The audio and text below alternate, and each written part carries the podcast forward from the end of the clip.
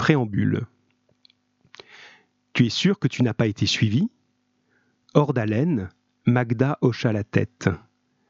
Les yeux de l'homme qui s'était tout à coup dressé devant elle brillaient dans la fente de sa cagoule comme deux ampoules électriques. Elle entrevit la crosse. Euh, pardon, je suis déconcentré par les, par les j'ai juste coupé un petit peu là. Voilà, elle, elle entrevit la crosse d'une arme dans l'entrebâillement de son imperméable noir. Des ténèbres insondables recouvraient la ville. Des grondements lointains traversaient le silence. Le vent et la pluie de l'automne restaient imprégnés de la tiédeur de l'été. Magda s'était mise en route à minuit, comme stipulé dans le mot glissé sous sa porte par une main discrète. Elle avait traversé une partie de la ville endormie, se cachant dans les cours intérieures chaque fois qu'elle entendait un bruit suspect. Un fort sentiment d'inquiétude l'avait étreinte tout au long du chemin. Comment le réseau avait-il su qu'elle désirait rejoindre les rangs des Pères Noël du savoir? Elle n'en avait parlé à personne d'autre que Lorraine, sa consoeur à l'internat de jeune fille de Meudon. Je ne crois pas. Faut en être sûr, gronda l'homme. Elle craignit un instant qu'il ne tire son arme et ne la couche en joue. J'en suis certaine. Elle s'était sans cesse retournée pour s'assurer que personne ne lui avait emboîté le pas. Elle avait discerné des silhouettes furtives dans les replis de la nuit, de pauvres bougres qui dormaient sur les trottoirs, mais elle n'avait croisé aucune patrouille de gendarmes royaux. Le mot de passe demanda l'homme. Euh, Jules Ferry. C'est bon. Il s'écarta pour l'inviter à entrer. Elle franchit une première porte, traversa un vestibule éclairé par la flamme dansante d'une lampe à huile, tomba devant la porte suivante sur une deuxième sentinelle qui lui réclama également le mot de passe, parcourut un couloir étroit et bas plongé dans l'obscurité, arriva enfin dans une petite salle éclairée par une multitude de bougies. Une quinzaine de personnes s'y pressaient, noyées dans la fumée épaisse et âcre des cigarettes et des pipes un homme se détacha du groupe et se dirigea vers Magda, la main tendue. Bienvenue parmi nous. Bonsoir, euh, je suis euh, Olympe, comme Olympe de Gouges. C'est ainsi que nous vous appellerons ici. Personne ne doit connaître votre vrai nom. Euh, comment m'avez-vous Son vis-à-vis l'interrompit d'un geste de la main? Vous êtes la dernière. Nous sommes désormais au complet. Le cœur battant, Magda serra la main de l'homme. Il avait une trentaine d'années, une belle allure, un visage doux, les cheveux mi-longs et une moustache conquérante. Il l'enveloppa d'un regard pénétrant. Les autres la dévisageaient en silence. Elle ne décelait aucune hostilité dans les yeux qui flottaient comme des étoiles sur le fond de pénombre, seulement une curiosité mêlée d'appréhension. Elle tremblait comme un oisillon tombé du nid. Olympe. Elle aimait en tout cas son nouveau nom de clandestine. L'homme moustachu lâcha enfin la main de Magda, revint à sa place et écarta les bras. Bonsoir à tous, déclara-t-il d'une voix forte. Vous qui avez reçu un magnifique cadeau lors de votre enfance, soyez remerciés d'avoir rejoint le réseau secret des Pères Noël du savoir. Vous ne porterez pas de jouets ni d'oranges dans vos hottes, mais vos connaissances. Et c'est le plus beau, le plus merveilleux des cadeaux. Nous pensons, et vous aussi sans doute, qu'un royaume digne de ce nom, une nation moderne, ne se construit pas en laissant l'écrasante majorité de sa population dans l'ignorance. Nous avons l'espoir et la volonté de provoquer le changement, et le savoir est l'indispensable condition à l'avènement d'une ère nouvelle. Il marqua un court temps de pause. Magna regrettait la chaleur bienfaisante de sa main. Le groupe comptait trois autres femmes, deux âgées d'environ quarante ans et la dernière d'une soixantaine d'années. Les hommes, eux, s'échelonnaient entre vingt et soixante-dix ans. La fumée de cigarettes de pipe irritait la gorge et les narines de Magda. Le royaume de France est prêt pour le changement, reprit l'homme moustachu. Les écoles nocturnes se multiplient malgré la répression féroce dont est victime notre réseau. Privé pendant plus d'un siècle du droit élémentaire au savoir, le peuple a soif d'apprendre. Aussi, il nous faut recruter pour pouvoir répondre à la demande. Nous sommes donc très heureux de vous accueillir parmi nous. Il se tut une deuxième fois et laissa errer son regard sur les membres de l'Assemblée. Magda se demanda d'où jaillissait la tristesse qui s'écoulait de ses yeux et de sa bouche, et qui contredisait ses propos. S'il faisait partie des privilégiés comme elle, comme tous ceux qui s'étaient rassemblés dans cette pièce, il aurait dû exulter, brûler d'un feu clair et joyeux. Il avait eu la chance de naître orpheline, elle avait eu la chance de naître orpheline et d'être recueillie par des sœurs qu'il avait remarquées pour sa vivacité d'esprit. Elle avait fait partie de ces enfants, formés pour transmettre les rudiments du savoir aux filles et fils des grandes familles du royaume. À la fin de sa scolarité, on l'avait envoyée comme préceptrice dans une pension pour jeunes filles de Meudon. Elle souffrait de dispenser des cours à des élèves qui la méprisaient et ne s'intéressaient à rien d'autre qu'à leur futur mariage ou au potin de la cour de Versailles. Sa chevelure noire et indomptable lui avait valu le surnom de Yak. Elle avait vérifié sur le R2I, le réseau informatique de la pension, à quoi ressemblait un yak. Elle n'avait pu s'empêcher de sourire lorsqu'un troupeau de ruminants d'un lointain empire d'Asie était apparu sur l'écran. Notre dessein est de réaliser le grand rêve de Jules Ferry, fusillé avec tous ceux du gouvernement Gambetta alors qu'il s'apprêtait à décréter l'école obligatoire et laïque pour tous les enfants de la République. Le réseau vous affectera à chacun une classe populaire clandestine. Vous n'ignorez pas le risque encouru. La peine de mort si vous êtes pris en flagrant délit d'enseignement interdit. Plus de 1000 d'entre nous ont perdu la vie depuis la fondation du réseau en 1942 vous pouvez encore renoncer. Il vous suffit de repartir maintenant de cette pièce, après avoir juré de garder le silence sur notre organisation. Certains d'entre vous sont pères ou mères de famille. Il ne vous sera adressé aucun reproche. Que ceux qui ne souhaitent pas s'engager plus loin s'en aillent maintenant. Personne ne bougea dans l'assemblée. Les pipes et les cigarettes rougeoyèrent dans la semi-obscurité. Bien, puisque vous acceptez tous de... Un sifflement prolongé interrompit l'homme moustachu qui lança un regard anxieux en direction de la porte. Magda retint son souffle. Un deuxième sifflement retentit. Une alerte souffla l'homme moustachu. Nous avons été trahis. Il faut nous disperser. Vite. Nous vous recontacterons bientôt pour une prochaine assemblée. Ayant prononcé ces mots, il tira un pistolet de la poche de sa veste et se dirigea à grande foulée vers la sortie de la pièce. Les autres lui emboîtèrent le pas. Tétanisée, Magda fut la dernière à réagir. Des bruits perforaient le silence de la nuit et dominaient le froissement des chaussures sur les dalles du sol. Grondements de moteur, claquements, hurlements stridents. Lorsque Magda se résolut enfin à bouger, il n'y avait plus personne autour d'elle. Elle s'élança dans le couloir plongé dans l'obscurité en luttant contre l'impression de tomber dans un gouffre sans fond. Plus personne non plus dans le vestibule. Les membres de l'assemblée s'étaient déjà égayés dans la ville. Des crépitements répondaient aux glapissements et aux gémissements. Magda comprit que les soldats ou les gendarmes tiraient sur les fuyards. Son ventre et sa gorge se nouèrent. Elle était prise au piège. Une formidable envie de vivre la secoua. Pendant dix-huit ans, elle n'avait rien connu d'autre que les cours dans les salles humides de l'orphelinat, les privations, les vexations, les corvées, les interminables nuits dans le dortoir glacé. Elle n'avait intégré la pension de Meudon que six mois plus tôt. Elle avait enfin eu une chambre pour elle seule. Elle avait pu s'adonner sans restriction au plaisir de la lecture après le repas du soir. Elle s'était acheté une robe neuve avec sa maigre paye. Elle avait tout juste, elle venait tout juste de reprendre goût à l'existence. Elle avait encore tant de choses à découvrir, tant de monde à explorer. Elle resta dans le vestibule, paralysée par la frayeur. Le fracas des armes, les vociférations des hommes de troupe, les ordres gutturaux des officiers se rapprochaient. Si elle franchissait la porte, elle était perdue comme les petits animaux qui se réfugient dans un trou quand ils se sentent menacés, elle eut le réflexe de retourner dans la pièce où s'était tenue la réunion. Elle s'assit contre un mur et se recroquevilla sur elle-même, la tête posée sur les genoux, les mains plaquées sur les tempes et les oreilles. Des larmes roulaient sur ses joues. Traumatisée par les révolutions de 1789, par la Commune de Paris et les différentes révoltes qui s'étaient succédées au long du XXe siècle, le royaume continuait de s'acharner sur les missionnaires du savoir. Combien de temps resta-t-elle ainsi prostrée dans l'odeur de fumée froide et la pénombre effleurée par les flammes mourantes des bougies? Une sensation de présence l'entraîna à relever la tête. Un homme se tenait devant elle, uniforme et casque blanc et doré.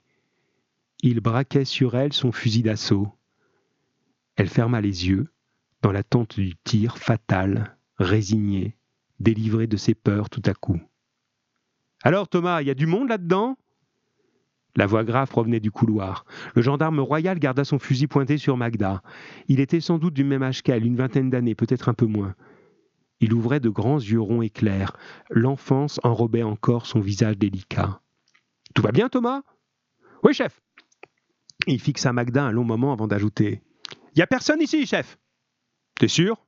Sûr et certain, chef Bah applique alors, le travail est fini, on rentre à la caserne.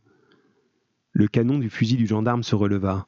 Bien, chef Il se pencha sur Magda pour ajouter à voix basse Reste ici, sans bouger, jusqu'à ce que nous soyons partis. Compris? Elle leva sur lui un regard éperdu et hocha la tête. Elle aurait voulu lui demander pourquoi il l'épargnait, mais elle n'était pas capable d'articuler la moindre syllabe. Et puis, il n'avait sans doute pas la réponse à cette question. Il lui accorda un dernier regard, et visiblement à regret, il pivota sur lui-même et sortit de la pièce. L'aube peinait à crever la grisaille diffuse. Aucun uniforme en vue, aucune autre trace de la bataille de la nuit que les taches de sang diluées par la pluie. Magda s'éloigna d'un pas lourd, brisée par la fatigue et le chagrin. Elle n'avait pas dormi de la nuit. Et elle s'était enracinée, en elle s'était enracinée la volonté de se mettre à la disposition du réseau clandestin, de dispenser son savoir aux enfants de ce peuple dont elle était issue. Paris se réveillait dans une rumeur encore sourde. Un bus à gaz passa à vive allure devant elle, en soulevant une haute gerbe d'eau. Donc là, c'est la fin du préambule. Alors je vais voir si vous êtes encore là et si ça vaut le coup qu'on continue, mais en tout cas, voilà, c'était au moins le point de départ. Alors il reste quelques auditeurs, donc je ne sais pas si on continue ou pas. Alors je regarde ce qui est arrivé en même temps. Euh, hop, euh, voilà. Alors, le livre, si on n'a pas fini de terminer, mais non, c'est pas grave, Emma, c'est toujours là. On va lire ce qu'on peut. Et justement, le préambule, c'est ce qu'il y a au début. C'est comme une espèce d'introduction, une espèce d'introduction à l'histoire. Alors, qui est-ce qui est super gentil? Euh, Tac, tac, tac, tac, tac. Ça, c'est Emma. Emma qui dit que je lis bien. Merci, Emma. Mais c'est un peu mon métier, mais merci. On peut continuer un petit peu. Et Enzo, il me dit Moi là. Moi là, ça veut dire je suis là. J'imagine, Enzo. Bon, on se fait le premier chapitre alors. Ça vous va? Donc pendant que vous me, me répondez, de toute façon, façon j'enregistre, hein, au pire. Hein, voilà, mais allez, c'est mieux qu'on soit en vrai ensemble.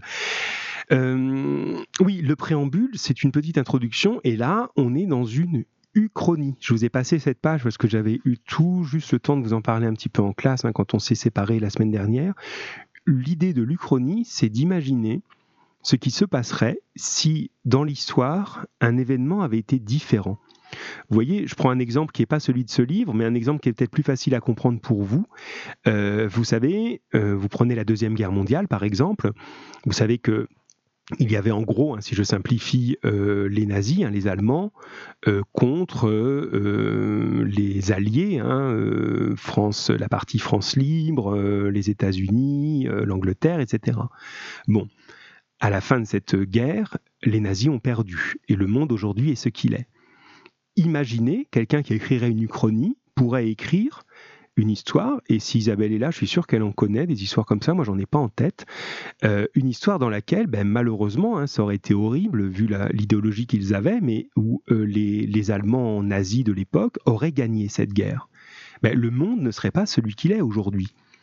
Qu'est-ce qu'on serait devenu en France? Qu'est-ce que serait devenu l'Europe? On aurait vécu complètement autrement. C'est ça une uchronie, c'est imaginer ce que deviendrait le monde si quelque chose avait changé. Et là, euh, vous avez vu dans le préambule, on parle d'un personnage réel, hein, ça se base toujours sur l'histoire réelle, qui est Jules Ferry. Jules Ferry qui au XIXe siècle est euh, un de ceux qui ont rendu l'école obligatoire pour que tous les enfants apprennent à lire, à écrire, etc., même dans les petites campagnes. Et lui, euh, l'auteur, imagine, Pierre Bordage imagine que ce Jules Ferry a été fusillé, ce qui est faux dans l'histoire, lui il réécrit l'histoire, il a été fusillé. Et s'est mis en place une dictature qui interdit aux gens d'apprendre à lire et à écrire.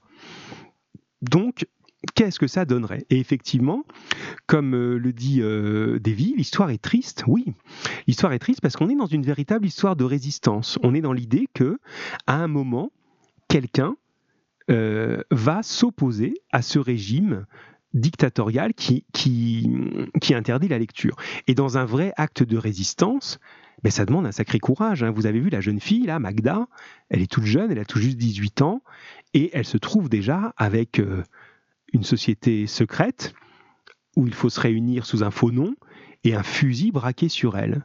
Et ça, c'est des vrais moments de l'histoire. C'est-à-dire que dans l'histoire, vous avez toujours des gens qui vont euh, prendre, euh, qui vont prendre le, courage, justement, même alors qu'ils prennent le risque de trahir leur propre camp. C'est-à-dire que ce soldat, il était là pour la tuer. Mais à un moment, si vous enlevez le casque, l'uniforme, ben, le soldat, c'est un homme. Et certains ont su, même dans les pires euh, armées, se souvenir qu'ils étaient des hommes et se dire, mais est-ce que vraiment, seul à seul, je vais tirer sur cette jeune fille alors que je pourrais ne pas le faire? Et il choisit de ne pas le faire. Il choisit de ne pas le faire, de mentir à son chef et de sauver cette personne. Vous voyez, on a déjà un double acte de, courage ici. Hein. Alors, qui est-ce qui trouve l'histoire marrante? Vous êtes incroyable des fois. Hein. Alors, l'histoire marrante, l'histoire marrante, il faut que je remonte à chaque fois jusqu'en haut pour trouver qui m'écrit. Euh, hop, hop, hop, euh, tac, tac, tac, tac. Mettez-moi votre prénom. Qui est-ce qui m'écrit là? Je vais, Au fur et à mesure, à chaque fin d'émission, j'enregistre vos noms dans mon répertoire comme ça. Après, ah, c'est Emma. Emma, euh, toi, tu trouves que c'est marrant, d'accord Je te reconnais bien. Hein, T'aimes bien genre d'histoire, toi, un peu. Voilà. Enzo, l'histoire se passe à Londres. non, pas spécialement. Non, non, non, puisqu'on parle de, de Jules Ferry. Hein, on parle de la Commune de Paris, de la, de la Révolution française. Non, non, ça se passe en France. je sais pas pourquoi tu penses que c'est Londres. Et Emma A, tu dis, si on n'a pas fini de lire, oui, ça tu m'as déjà dit, avant la fin du confinement, c'est pas grave. Non, non. Ne vous inquiétez pas. C'est pour vous donner de quoi lire. On fera au mieux. On ne sait pas du tout combien de temps va durer euh, ce temps de, voilà, de confinement, donc je ne pouvais pas vous. Voilà. On, on lit allez, on va se dire qu'on lit pour le plaisir, parce que là, on a un temps différent, on a un temps où on peut pas trop se promener, on a un temps où on peut pas euh, faire les activités qu'on fait d'habitude, et si chiche, on lisait. Voilà. Pas parce que le prof il va râler, parce que je vais avoir une mauvaise note, parce que mais peut-être que, voilà, on essaye de se dire ça. Allez, on se fait le chapitre suivant. on se fait le chapitre suivant, le premier vrai chapitre, les enfants. Ça nous sera, euh, voilà. Et quelqu'un dit, il aurait pu se faire tuer. Oui, c'est ça. Euh, il aurait pu se faire tuer. Ouais, ça c'est Emma. Oui, absolument. C'est ça la résistance. C'est prendre le risque, effectivement, de se faire tuer, mais de dire non. Moi, je suis un homme ou une femme. Hein. Quand on dit un homme comme ça, c'est un être humain. Je suis un être humain et ma conscience me dit ne fais pas ça. Ne fais pas ça. Voilà.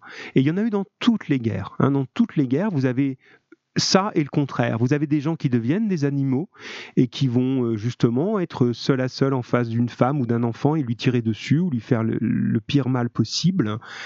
Et d'autres qui vont dire mais non, je ne ferai pas ça. Et puis si je dois être fusillé, ben je serai fusillé. Et Matt qui dit j'avais oublié. Et oui, t'avais oublié qu'on était confiné. Bah ouais, Enzo, le casque blanc et doré, ça pourrait faire penser aux policiers américains. Ah d'accord, c'est pour ça que tu dis ça. Non, je pense que là, il invente un petit peu un monde. Hein. Le principe de l'Uchronie, c'est ça, il invente un monde. Et il va, euh, en, inventant ce monde, euh, prendre des éléments qu'il connaît. Emma, arrête un peu, ça aurait été bien qu'il meure, ça aurait été marrant, mais tu es terrible, toi. Mais non, allez, on va être un peu positif quand même dans cette histoire. Allez, je vous fais le chapitre 1 et puis, euh, puis on verra. On, se reparle à la fin si vous voulez. Je sais plus, on va regarder s'il est long quand même. Euh, oh. oh. il n'est pas trop long. On, allez, je vous fais le chapitre 1 et puis on fait le point à la fin. Vous me dites euh, si vous êtes toujours là, si voilà, si vous voulez qu'on en discute, si vous avez des choses à dire, etc.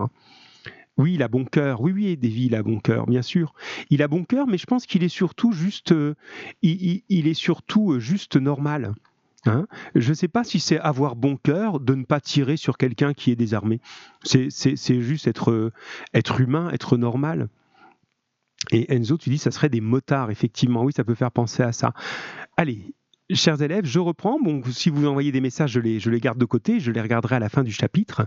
Et là, je vous lis euh, maintenant euh, le chapitre 1 proprement dit. Allez, c'est parti euh, spécialement pour vous. Hein. Vous avez vraiment la lecture rien que pour vous, là, dis donc. Allez, on y va. Chapitre 1 Le train filait à vive allure dans la campagne en crachant son panache de fumée blanche. Perché sur le toit du wagon, les saisonniers contemplaient en silence les champs et les forêts qui s'étendaient à perte de vue de part et d'autre de la voie ferrée. Le vent frais et humide de ce début d'automne transperçait les vêtements de laine de Jean, coincés entre ces deux rocs imposants qu'étaient son père et oncle Michel. C'était la première fois qu'il prenait le train, et il n'avait pas assez de ses yeux pour tout voir. la famille avait décidé que le temps était venu pour lui de partir avec les hommes. Le travail dans les usines, les ports, les ateliers ou les mines ne suffisait plus à subvenir aux besoins quotidiens. Les ouvriers essayaient de trouver de l'embauche dans les immenses domaines agricoles de l'Ouest. La paye n'était pas folichonne, mais comme on disait, comme disait oncle Michel, il valait mieux un petit peu de pas beaucoup que rien de rien. Et puis au moins, on ne resterait pas dans les minuscules maisons des banlieues ouvrières à se taper la tête contre les murs. Tiens, petit roi. Jean saisit le morceau de pain que lui tendait son oncle et l'avala en deux bouchées. Il n'aimait pas son surnom, petit roi. D'abord parce qu'il avait brusquement poussé cette année, qu'il était maintenant presque aussi grand que son père. Ensuite, euh, parce que ce n'était pas sa faute s'il portait le même prénom que le roi de France. Sa mère disait en riant que ses cheveux noirs et ondulés formaient une belle couronne autour de sa tête. Elle allait jusqu'à lui inventer des ressemblances avec le souverain Jean IV, qui pourtant appartenait à un autre monde, à une autre espèce. Allez, bois donc un coup, mon gars. Oncle Michel lui présenta une bouteille de verre dont il avait retiré le bouchon de liège. Jean porta le goulot à ses lèvres et but une gorgée. L'amertume du vin rouge lui irrita la gorge et lui tira des larmes. Il en fut déçu, lui qui avait toujours rêvé de goûter au breuvage jusqu'alors réservé aux hommes. Oncle Michel éclata de rire. tu verras Eh, tu t'y feras, hein On arrive La voix puissante avait dominé le sifflement prolongé du train qui entrait dans un gros bourg au toit d'ardoise grise. Jean avisa le panneau de la gare et cria dans un réflexe. On est déjà à Anceny. Son oncle lui lança un regard soupçonneux. Comment tu sais ça, toi? T'es jamais venu dans le coin? Jean se mordit les lèvres. Il s'était montré imprudent. La maîtresse lui avait pourtant recommandé de ne jamais rien dévoiler de leurs activités nocturnes. C'était leur secret, un secret partagé par les mères et les sœurs, un secret d'où étaient, exclus les hommes, qui, après avoir vu mourir leurs pères, leurs grands frères et leurs oncles lors de l'insurrection de 1982, vivaient dans la hantise permanente de la répression. Euh, euh, euh, je vous ai entendu parler, papa et toi, et je savais qu'on devait descendre à Anceny, et, aussi que le domaine s'appelle la Roussière. Oncle Michel hocha la tête. Hum, il y en a dans cette caboche. Mais même si t'es plus futé que nous autres, n'oublie jamais d'où tu viens, petit roi. Une sourde inquiétude imprégnait la voix grave d'oncle Michel. Le train s'immobilisa à l'issue d'un interminable frissonnement les saisonniers attendirent que les occupants des wagons de première et de deuxième classe soient descendus pour sauter à leur tour sur le quai sans lâcher leurs valises ou leurs baluchons. Jean portait un lourd sac de toile bourré de vêtements et des chaussures que sa mère avait récupérées du grand-père décédé cinq ans plus tôt, et qui, dans les grands domaines agricoles de l'Ouest, lui serviraient de tenue de travail. Les saisonniers traversèrent le hall de la gare en jetant un regard furtif sur la salle d'attente où patientaient de riches familles assises sur de confortables fauteuils. Deux gendarmes en uniforme blanc frappés de la fleur de lys en gardaient l'entrée. Au moindre geste considéré comme suspect, ils n'hésiteraient pas à se servir de leurs fusils d'assaut. Depuis l'insurrection de 1982 et ses répliques décroissantes, les gardiens de l'ordre devaient tirer sans sommation sur les fauteurs de troubles. Garde la tête baissée, fils, murmura son père derrière lui. Il avait raconté comment deux de ses amis avaient trouvé la mort pour avoir simplement parlé fort un soir qu'ils avaient trop bu.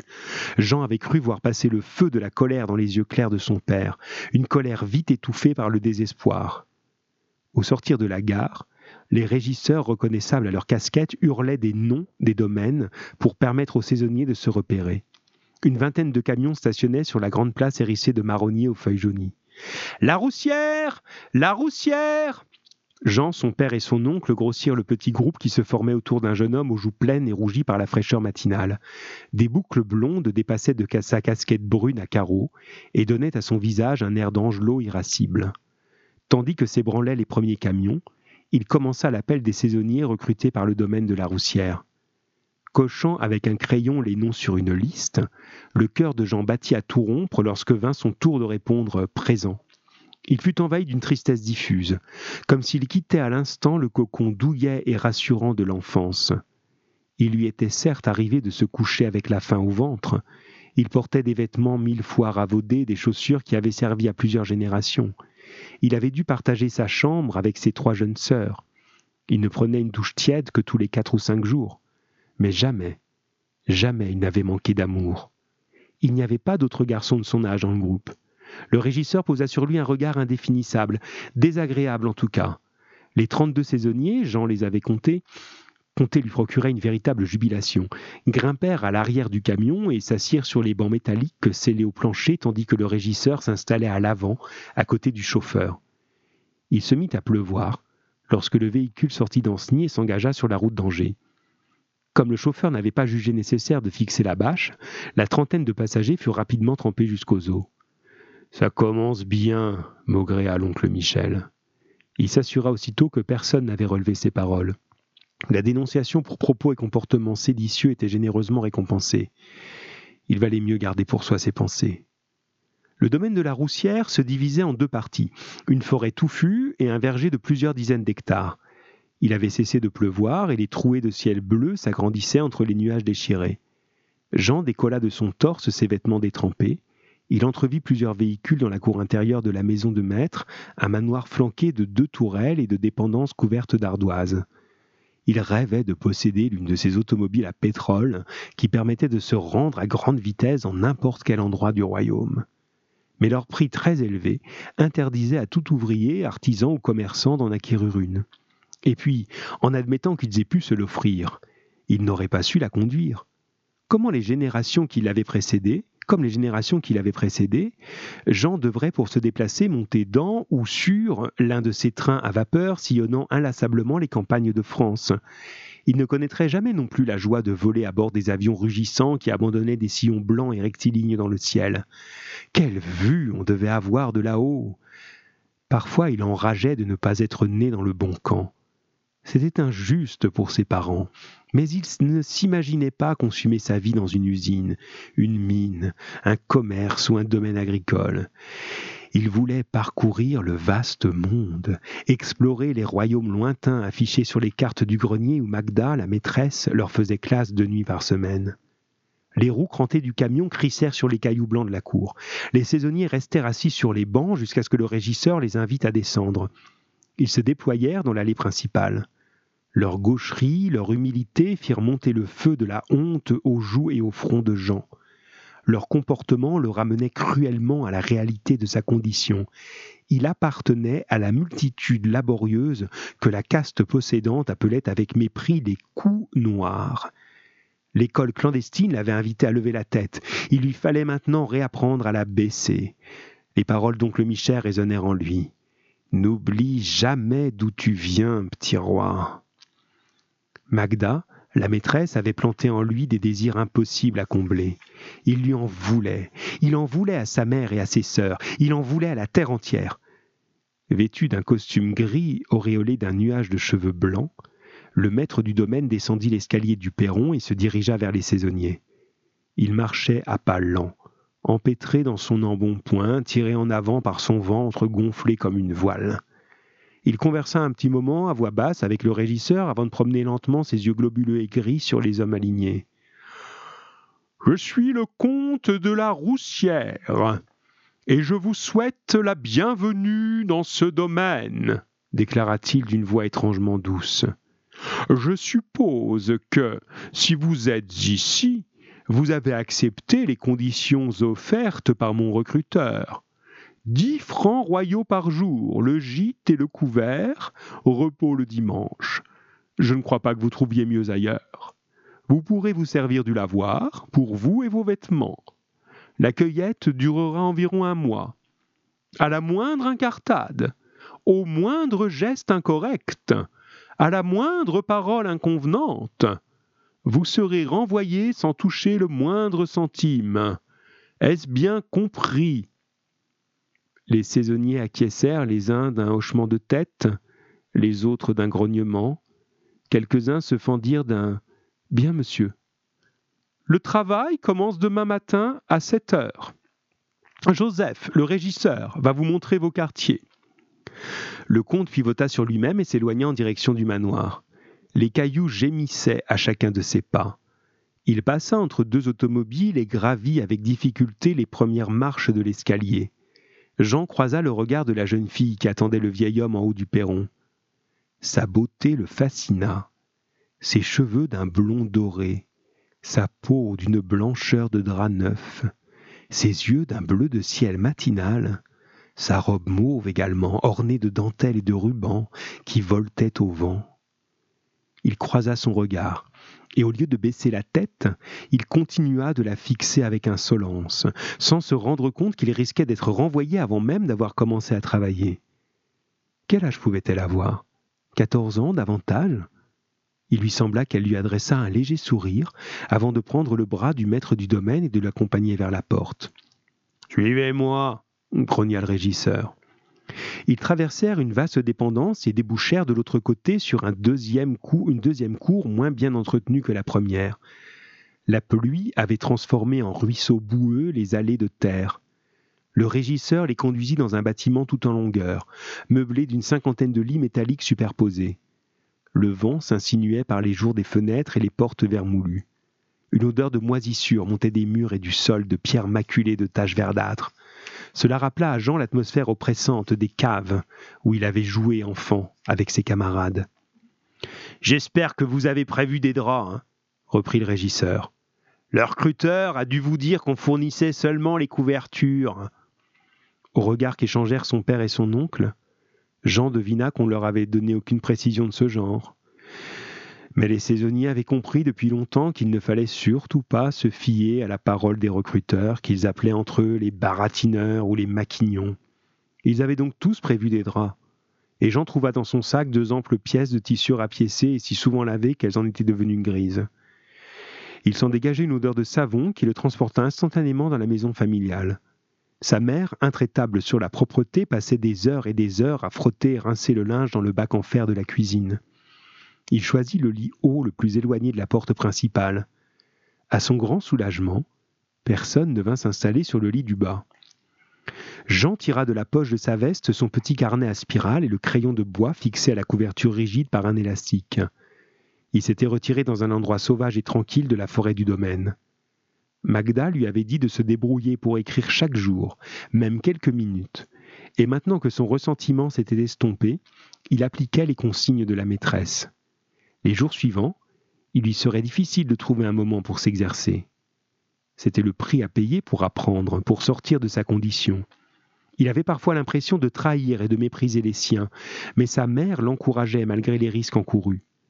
Magda lui avait affirmé que son fils était doué, bien plus que la plupart des enfants scolarisés du royaume, et les coups noirs avaient besoin de représentants instruits pour améliorer leur existence. Et à quoi ça servira si on le met en prison? Avait rétorqué sa mère avec une moue. L'école est interdite aux gens de notre condition.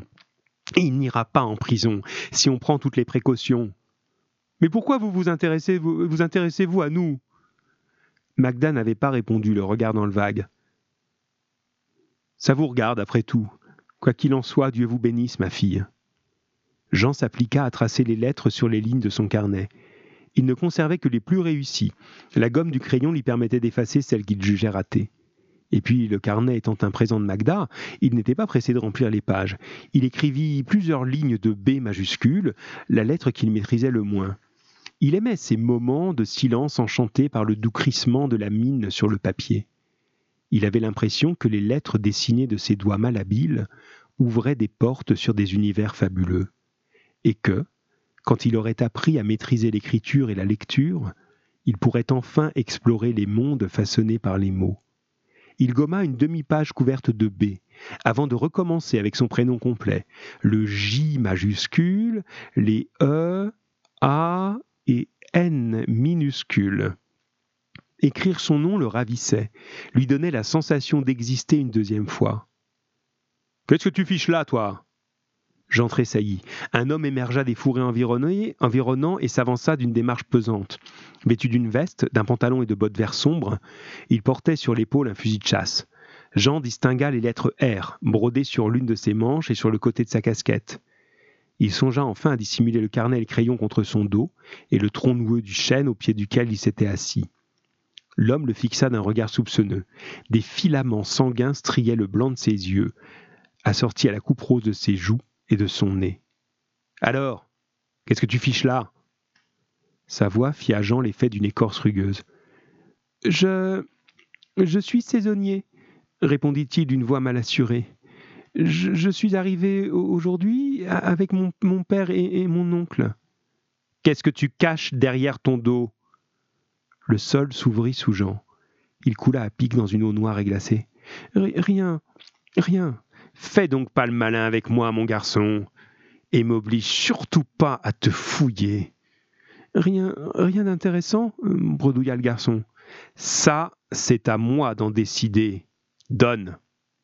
La mort dans l'âme, Jean tendit son carnet et son crayon à l'homme. Il était perdu.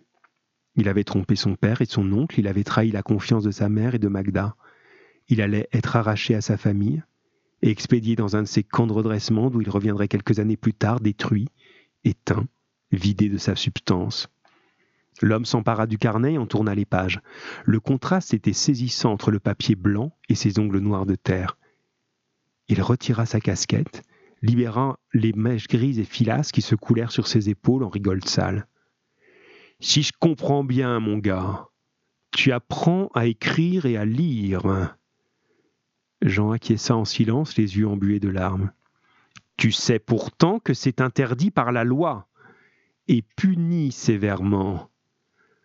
L'homme se gratta le crâne avant de plonger sa main libre dans la poche dorsale de sa veste.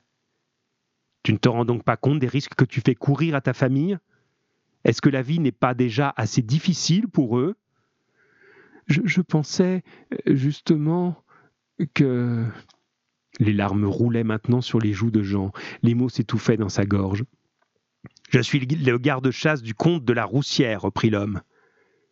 Je m'appelle Amédée Lompard. En tant que représentant de la loi et de l'ordre sur le domaine, mon devoir est de te conduire au poste de gendarmerie d'Anceny. Jean se leva résigné. Au fond de lui, il éprouvait un certain soulagement. Il ne serait plus obligé de mentir, de tricher. Il réintégrait docilement la multitude de ceux qui baissaient la tête et montraient leurs cou noircis par les morsures du soleil et le labeur. Suis-moi. Il emboîta le pas du garde-chasse. Il ne tenta pas de fuir. D'abord parce que Amédée Lompard aurait pu l'abattre sans sommation. Ensuite, parce qu'il aurait erré dans la nature comme une bête traquée et que les gendarmes l'auraient rapidement retrouvé. Enfin, parce qu'il n'en avait pas la force. Voilà, on arrive au bout de ce premier chapitre après le préambule. Alors je ne sais pas du tout s'il y a encore des gens qui m'écoutent, c'est pas grave, on va voir. Et puis s'il y a personne, ben, c'est enregistré. Je vous, le, passerai. Alors on va regarder ça tout de suite. Oh, ben il y a encore cinq personnes qui sont connectées, mais c'est extraordinaire. Bon, ben dites donc, vous êtes là, alors qui est là? Qui est là? Qu'est-ce que vous avez entendu de beau Là, j'ai je pense, qui me dit, dans le temps, les policiers devaient tirer sans sommation. Oui, c'est vrai, c'est vrai, effectivement. On est, euh, c'est un petit peu angoissant, hein, cette ambiance-là, qui est en train de s'installer dans ce, dans ce livre-là. Euh, alors, est-ce que vous pouvez me faire signe pour me dire où vous en êtes, ce que vous avez, euh, voilà, ce que vous avez reçu de cette lecture, si vous êtes toujours là, tout simplement. Voilà. Et, puis, et puis voilà. Et puis sinon, ben, on se dit au revoir et on se voit bientôt. Alors j'entends que ça vibre là. Alors, j'ai Emma qui est là. Ça va Emma? Bon, ben, c'est sympa, vous êtes là. Euh, vous êtes en train d'écouter une lecture. Ben, c'est super, c'est bien que vous soyez là. Moi, je me disais en lisant, si ça se trouve, il n'y a plus personne. Je suis en train de lire tout seul dans mon coin. Il y a Emma. Alors, qui est-ce qui dit Il a de la chance, le garçon? Ça, c'est Davy, je crois. Oui, c'est Davy, ça. 18, c'est Davy. Je vais vous enregistrer après. Oui, il a de la chance quand même, hein, mais je sais pas, là, à la fin du chapitre, si on s'arrête là, on peut savoir si euh, ça va vraiment bien se finir pour lui. Pour l'instant, le garde forestier lui dit T'as pas le droit de faire ce que tu fais je t'emmène au poste de police. Et est-ce que ça va faire comme tout à l'heure avec euh, euh, le soldat qui, pouvait tuer la jeune fille et qui a dit non, je ne la tuerai pas? Ou bien est-ce que là, il va être bah, tout simplement un brave euh, représentant de l'ordre de la dictature qui va absolument condamner ce, jeune garçon? Vous avez vu, il, est, a à peu près votre âge. Hein. si on fait le point, il a 13-14 ans. Hein. c'est à peu près ça hein, dans l'idée. Donc c'est pas mal, vous pouvez assez bien vous présenter euh, la situation. Hein. Alors, est-ce qu'il y a d'autres remarques et est-ce que alors alors Moi, je cherche une bouteille d'eau et je ne la trouve plus. Mais c'est tout, je trouverai ça plus tard. Euh, est-ce que on s'arrête là pour aujourd'hui, chers élèves, ou, pas? Vous me dites. voilà où on en est. Sinon, on pourra reprendre une prochaine fois, hein, si ça vous est euh, agréable d'entendre une lecture. Et moi, je crois que c'est agréable. C'est bien quand on nous lit des choses. Alors, je vous laisse le temps de me, dire ça. Et puis, euh, si on se dit bonsoir pour aujourd'hui, eh ben, on se retrouve de toute façon bientôt. Voilà. Alors, je vous laisse le temps de, de répondre à ça. Et euh, à tout à l'heure peut-être, ou bien à bientôt, chers élèves. En tout cas, vous me dites euh, si vous êtes encore là, si vous voulez écouter encore un petit peu, ou si, ou si vous allez un petit peu faire autre chose maintenant.